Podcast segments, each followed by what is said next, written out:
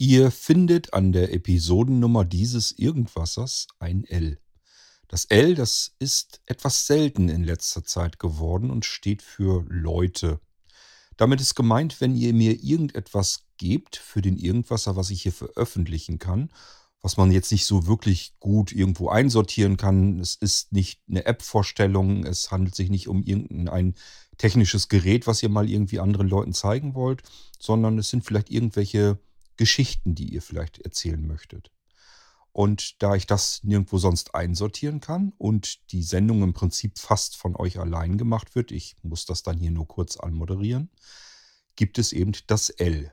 Steht also wie gesagt für Leute und kommt immer dann zustande, wenn andere etwas hier für den Irgendwasser gemacht haben.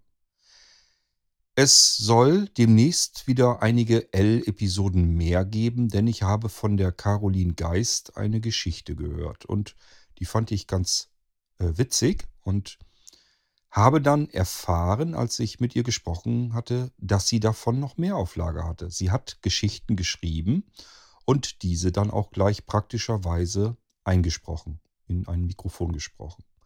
Und die Dinger finde ich zumindest so gut, dass sie unbedingt in öffentliche Ohren gehören und nicht irgendwo auf der Festplatte von Caroline versauern müssen. Und deswegen gehen wir heute mit der Caroline auf einen Arztbesuch. Da wird der Blutdruck gemessen und da kann einem als blinder Mensch schon so einiges passieren, denn man trifft ja dann doch immer wieder auf Menschen, die durch unsere Sehbehinderung, durch unsere Blindheit stark verunsichert werden weil sie eben nicht wissen, wie sie sich uns gegenüber verhalten sollten.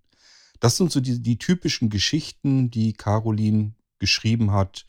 Und äh, davon gibt es heute hier jetzt die erste. Und es geht also, wie gesagt, um einen Arztbesuch. Ich wünsche euch viel Freude damit und wir hören uns dann im nächsten Irgendwasser wieder. Hier also der Arztbesuch von Caroline Geist, geschrieben und gesprochen. Darf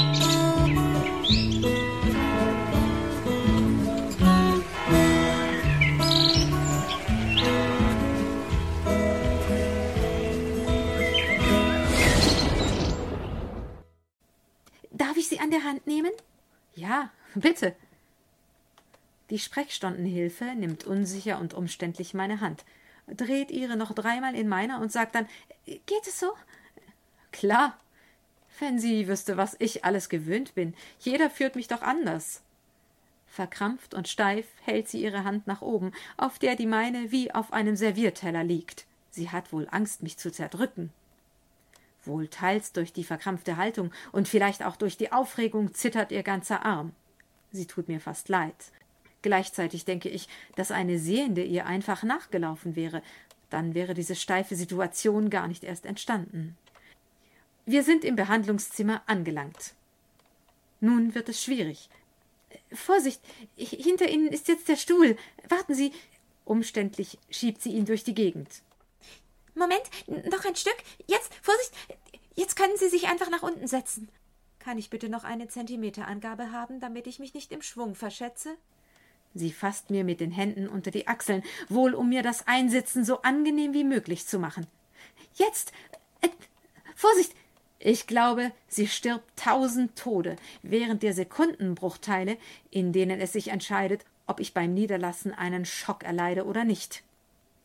Endlich lösen sich ihre verkrampften Finger, die mir ganz schön unter den Armen gedrückt haben. Ich muss aufpassen, dass ihre Aufregung nicht auf mich überspringt und versuche, mich mehr auf das Mitleid zu konzentrieren. Ich muss jetzt Ihren Blutdruck messen. Sie brauchen aber keine Angst zu haben. Es tut nicht weh. Ja, Mama, gut, dass du es sagst. Mit meinen sechs Jahren weiß ich das eben noch nicht. Ich weiß, ich kenne das schon. Na, dann ist es ja gut. Ich weiß nicht, ob ihr soeben einhundert oder zweihundert Steine vom Herzen gefallen sind. Jedenfalls atmet sie hörbar auf. Nicht erschrecken, ich berühre sie jetzt am Arm, ja? Am liebsten wäre ich aus Jux stark zusammengezuckt, aber dann wäre sie sicher ohnmächtig geworden. Schon traurig, dass eine Behinderung bei anderen Leuten solche Probleme und Berührungsängste aufwirft.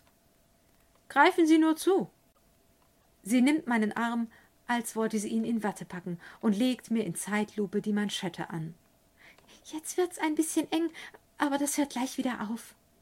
Hat sie nicht gehört, dass ich das schon kenne? Vielleicht denkt sie, das Defizit meiner Augen hätte sich auch im Gehirn ausgebreitet, so dass ich das Gefühl des Blutdruckmessens vergessen habe. Viele Leute denken ja, dass Blinde zwangsläufig auch geistig zurückgeblieben seien. Während sich die Manschette verengt, liegt die freie Hand der jungen Frau fürsorglich auf meinem Unterarm. Geht es so? Ach nein, bitte nehmen Sie mich in den Arm, damit ich es aushalte. Natürlich, kein Problem. Ah, prima. Es fehlt noch der Satz. Du bist ja ganz tapfer, meine Kleine. 120 zu 80. Na also, wir haben einen ganz normalen Blutdruck. Ich drehe mich zur Seite, damit sie mich nicht grinsen sieht. Ich glaube nämlich nichts, dass sie sich in ihre Aussage momentan einschließen sollte, da ihr Blutdruck, seit sie mich behandelt, bestimmt um einiges höher ist als meiner. Da sind wir aber froh, entfährt es mir nun doch, und ich muss an mich halten, nicht laut loszulachen. Aber zum Glück ist die Frau mit Schreiben beschäftigt. Würden Sie sich jetzt bitte oben frei machen? Die Frau Doktor kommt gleich. Warten Sie, ich helfe Ihnen. Danke, es geht schon. Wie man einen Pullover auszieht, hat mir meine Mami schon gestern beigebracht. Ich meine, Hilfe ist ja was Schönes, aber wenn es auf so eine mütterliche, bevormundende, fast entmündigende Art geschieht. Ich helfe Ihnen auf die Liege. Leichter gesagt als getan. Wie soll mir das Fräulein nun bloß erklären, wo ich die Füße und wo den Kopf hinlegen soll, da sie ja nicht einmal weiß, ob ich rechts und links unterscheiden kann? Erster Anlauf. Also, Fühlen Sie, fühlen Sie, wie hoch die Liege ist? Setzen Sie sich bitte. Ja, genau so. Wunderbar. Moment. Ehe ich etwas tun kann, hat sie sich niedergekniet und meine Schuhe aufgebunden. Mit den Worten Das haben wir ja ganz vergessen, zieht sie sie mir von den Füßen. Darf ich Ihre Hand nehmen? Schon wieder, aber nur wenn ich sie wiederbekomme. Aber immer. Hier, fühlen Sie, das ist ein Kissen. Nein, wirklich. Ich dachte, es wäre ein zahnloses Ungeheuer. Anja, sei nicht so. Woher soll die arme Frau wissen, dass du mit den Händen ein Kissen von einem Handtuch unterscheiden kannst? Sie könnte es vermutlich nicht. Schon klar.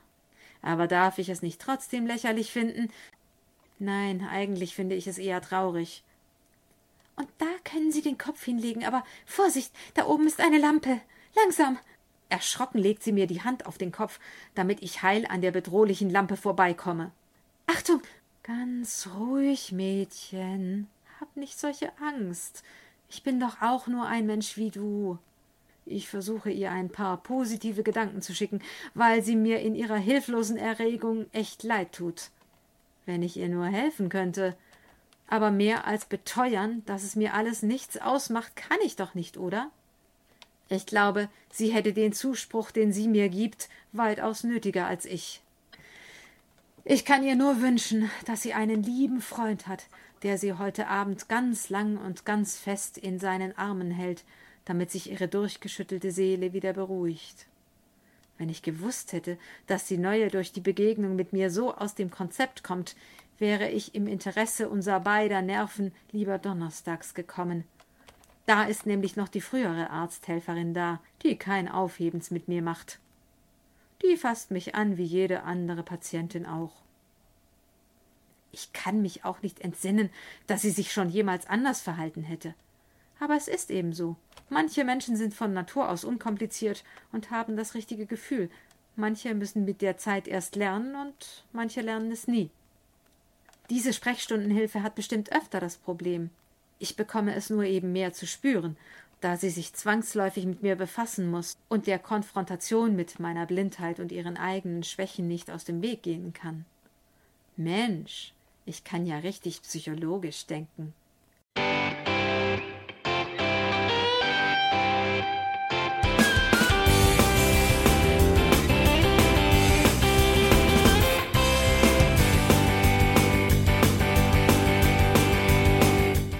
Das war Irgendwasser von Blinzeln. Wenn du uns kontaktieren möchtest, dann kannst du das gerne tun per E-Mail an podcast.blinzeln.org oder über unser Kontaktformular www.blinzeln.org. Blinzeln schreibt man in unserem Fall immer mit einem D in der Mitte. Wenn du möchtest, kannst du uns sehr gerne auch einen Audiobeitrag auf unseren Podcast Anrufbeantworter sprechen. Der hat in Deutschland die Telefonnummer 05165 439 461. Und wenn du uns aus dem Ausland anrufen möchtest, dann ersetze einfach die erste 0 gegen die 0049 für Deutschland. Wir bedanken uns für dein Interesse und freuen uns schon darauf, wenn du auch beim nächsten Mal wieder mit dabei bist.